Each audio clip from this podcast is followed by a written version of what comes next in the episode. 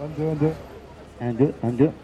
Alors, les sans-papiers, euh, vous allez derrière cette banderole. Radio Parleur, le son de toutes les luttes. Écoutez-nous sur radioparleur.net. Avancez, avancez les camarades. Ils étaient quelques centaines sur la place de la République, le samedi 20 juin, à Lille, pour demander le déboulonnage du général Federbe. Le rassemblement était initialement prévu place Richebé, où se dresse sa statue. Mais les forces de l'ordre en ont interdit l'accès avant le début de l'événement.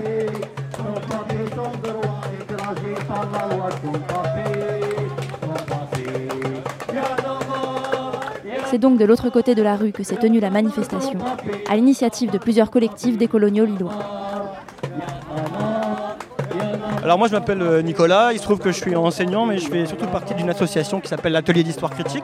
Et l'Atelier d'Histoire Critique est partie prenante de la campagne Fédère doit tomber. Euh, une campagne qui existe actuellement en fait depuis, euh, depuis 2018. hein. ça fait deux ans qu'on s'emploie à documenter le sombre passé de Louis Féderbe, hein, qui est une figure que la mairie de Lille a, choisi d'héroïser et que nous on s'emploie à interroger.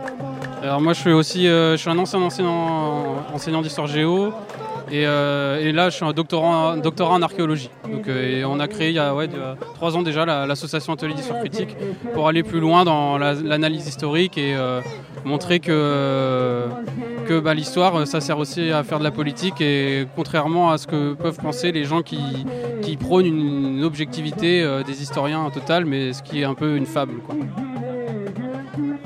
Le général Federbe, donc c'est un Lillois d'origine qui euh, en fait a fait sa carrière euh, militaire euh, surtout dans les années 1850-1860. Il s'est formé en fait en Algérie pendant la conquête coloniale et il s'est formé on va dire à la méthode Bugeaud qui est un général aussi français.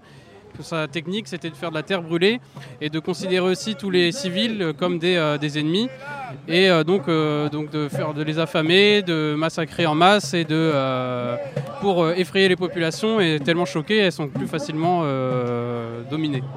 Il est aussi connu pour être quelqu'un qui a soi-disant œuvré pour mieux connaître les sociétés africaines, mais quand on voit dans ses écrits, que je vous invite à aller voir, il y a un résumé sur le site Federbe doit tomber, où il montre clairement que mieux comprendre les sociétés sénégalaises, c'est pour mieux les contrôler et mieux les asservir. Et pour finir, il est aussi connu pour être euh, le créateur des, tirailleurs euh, sénégalais. Et sous prétexte que euh, les Noirs avaient le système nerveux moins développé, donc ressentaient moins la douleur. Donc c'était beaucoup plus simple de, de les envoyer à, à la guerre.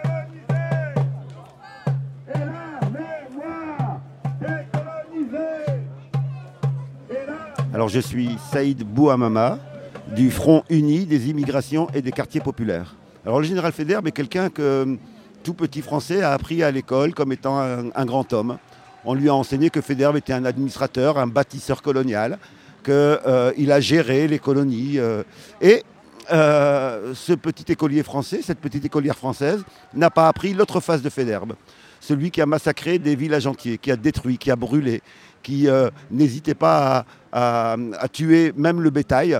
Autrement dit, c'est par la terreur que la colonisation s'est faite euh, en Algérie et au Sénégal. Et Federbe était présente dans ces deux, deux cas-là. Sur le trottoir d'en face, une trentaine de militants d'extrême droite se tiennent bière à la main aux côtés des forces de l'ordre, formant un cordon sanitaire autour de la statue. Hier colonisé et aujourd'hui tué. Demain, demain, l'égalité. Hier colonisé et aujourd'hui tué. Alors bonjour, moi c'est Nicolas Butor. Je suis euh, enseignant en SVT à Roubaix et euh, militant euh, dans l'association Survie Nord et au sein de la campagne Federbe doit tomber. Quel est le lien Alors là, c'est qu'on peut se poser la question du lien entre nos revendications habituelles qui sont euh, plus de transparence par rapport au lien entre la France et, ses anciennes colonies africaines, la fin de la France-Afrique, etc., etc. Mais le lien, il est sur plein de tableaux. D'abord, il est historique. Euh, Federbe, c'est euh, l'un des avatars de la colonisation. Or, la colonisation, on en voit encore les traces très profondes aujourd'hui sur le continent africain et sur le continent européen. Parce que le racisme systémique qui existe encore aujourd'hui en France, il est issu de cette colonisation. À partir du moment où il a fallu justifier la colonisation, il a forcément fallu faire passer ça pour une mission civilisatrice qui devait apporter la civilisation à des peuples, à des, entre guillemets, races jugées inférieures. Le racisme systémique, il est issu profondément de cette colonisation. Donc en fait, c'est cette histoire de déboulonner Fédère et de faire tomber Fédère à la fois physiquement et symboliquement de l'espace public, c'est profondément lié à nos, à nos questionnements, parce que ça questionne la colonisation, ça questionne la décolonisation, qui a peut-être été fait sur le papier, mais qui n'a pas été effectué dans les faits et dans les esprits, et ça commence par l'espace public, et ça pose aussi la question directe de la France-Afrique, dans le sens où une statue de Fédère, on en a une à Lille, mais il y en a également une à Saint-Louis du Sénégal, au Sénégal. Et à Saint-Louis du Sénégal, il y a également un pont Fédère. Donc vous imaginez, on a dans un territoire qui a été conquis des monuments euh, qui ont le nom du colonisateur. Euh, on va pas faire euh, de parallèle hasardeux, mais vous imaginez si, si aujourd'hui on avait par exemple en Pologne des statues d'Adolf Hitler. Bon, ce serait absolument révoltant. C'est le cas aujourd'hui euh, de, euh, de Federbe au Sénégal. Si, si les crimes de Federbe sont enseignés comme il se doit, qu'ils soient enseignés dans les musées ou dans les manuels d'histoire, mais qu'on cesse de rendre hommage à ce genre de personnage. Aujourd'hui, aujourd'hui, la France, qui s'est construite après une heure de tension et d'insultes envers les manifestants, l'un des militants d'extrême droite traverse la rue pour en venir aux mains. Dans un miroir, on se calme, on se calme Il est suivi de près par les forces de l'ordre qui chargent le rassemblement, puis leur ordonnent de se disperser.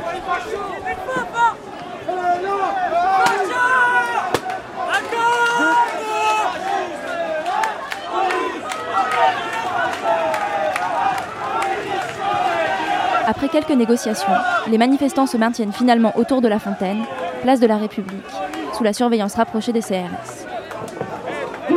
Attention C'est quoi qui demande le rassemblement C'est quoi qui demande le rassemblement Ah, c'est quoi C'est que des blancs qui veulent se battre avec des blancs Ah, c'est ça là C'est ça là C'est c'est c'est Non,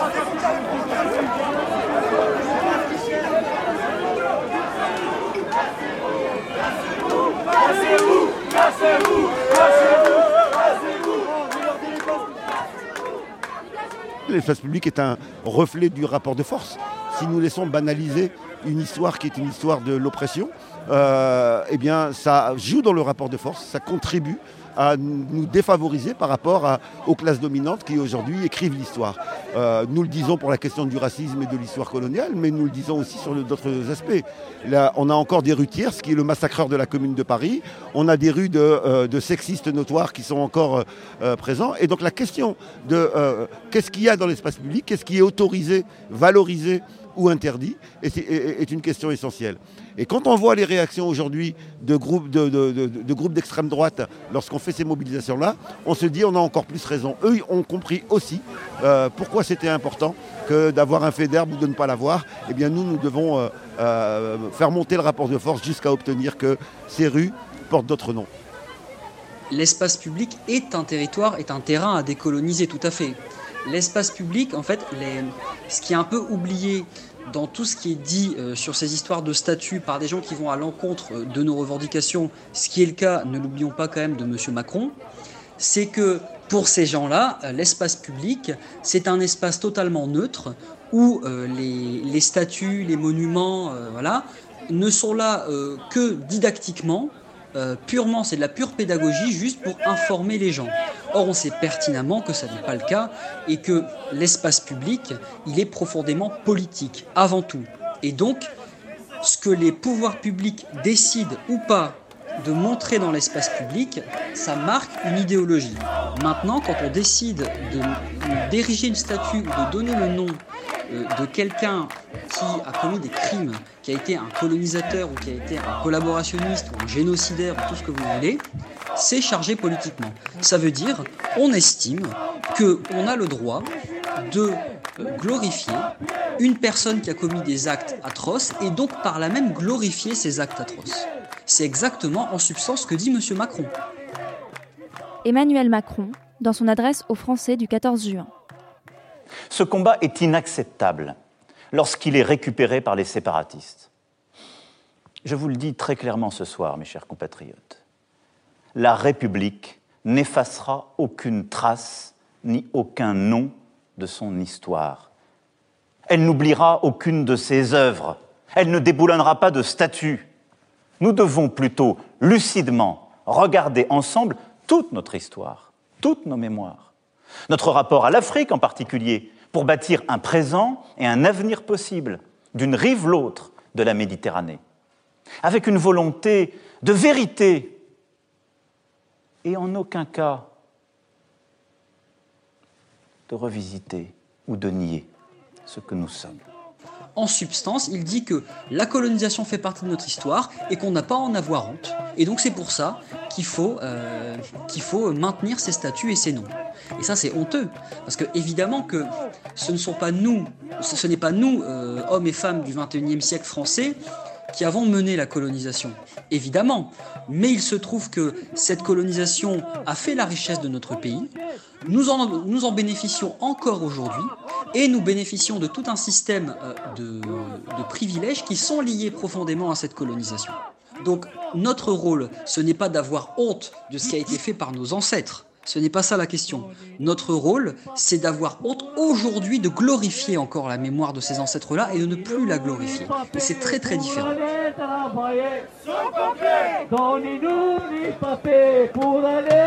Aux États-Unis, cette place centrale de l'espace public dans l'imaginaire colonial n'a échappé à personne. Depuis la mort de George Floyd le 25 mai 2020, de grands mouvements de protestation secouent le pays. Parmi leurs faits d'armes, le déboulonnage de plusieurs figures historiques de la colonisation, à commencer par Christophe Colomb. Le mouvement a pris dans le monde entier. Statues, noms des rues, stations de métro, tout y passe. À Bagnolet, la station Gallieni porte désormais le nom des résistants Josette et Maurice Audin. Kémy Seba, créateur du Front anti-CFA et président de l'ONG Urgence panafricaniste, a même annoncé offrir une bourse de 10 000 euros à la personne ou au groupe de personnes qui débaptisera le plus de rues portant des noms coloniaux en Afrique. Et Aline, par qui remplacer Federer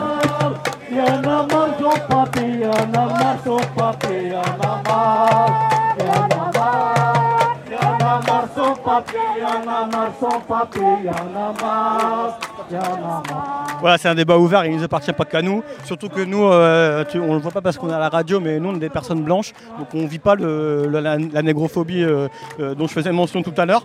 Donc je pense que c'est un débat qui doit être fait à plusieurs voix. Euh, il me semble que quand même, d'une manière générale, dans l'espace public et à Lille en particulièrement, il n'y a pas beaucoup de femmes et il y a encore moins de personnes non blanches qui sont, sont honorées. Donc euh, comme euh, dans la perspective de faire une histoire, d'écrire une histoire à plusieurs voix, il me semble que, je sais pas moi, avoir euh, un Toussaint l'ouverture, ou ça, peut, se discuter. Euh, mais encore une fois, c'est un débat démocratique et c'est pas à nous de le trancher. hein. Toussaint l'ouverture, c'est un. Alors, il était, euh, il était à Saint-Domingue, dans la colonie française de Saint-Domingue, hein, qui était la perle de l'Empire français, notamment pour sa production de canne à sucre. Et euh, Toussaint l'ouverture, il a pris euh, la tête d'une révolte, euh, euh, d'une révolte pour l'indépendance donc de Saint-Domingue. Et c'est un. Donc, il était noir, hein, et il a chassé l'armée impérialiste de Bonaparte. Donc, et ça, dès dès 1802, faisant de, faisant de, de l'actuel Haïti la première république noire indépendante de l'histoire. François Non, c'était un, an- un Antillais euh, mar- martiniquais noir qui est rentré euh, assez jeune dans les euh, forces françaises libres pour, pour lutter contre les nazis. Et en fait, il est ensuite, il est resté en métropole et il a fait des études de, psychologie. Et c'est un des premiers pens- penseurs ou chercheurs à mettre en avant la, ce qu'on appelle la charge raciale. Et au fur et à mesure de sa carrière, il s'est en fait, rapproché du, du FLN et en fait, il a, il a lutté auprès du FLN euh, pour euh, l'indépendance de l'Al- de de l'Algérie.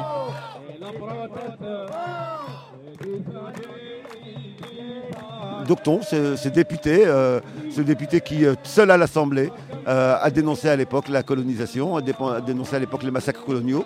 Il a écrit deux ouvrages qui sont des ouvrages extraordinaires euh, puisqu'ils vivaient à la même époque et qu'on euh, ne peut pas dire que tous les gens de l'époque étaient d'accord, puisqu'on en avait au moins un qui disait autre chose. Et eh bien là, nous aimerions que ce soit lui qui soit là, qui soit là présent. Ou alors une Louise Michel qui a dénoncé la colonisation. voilà, ça fait partie de l'histoire de France et ça n'est pas présent dans l'espace public.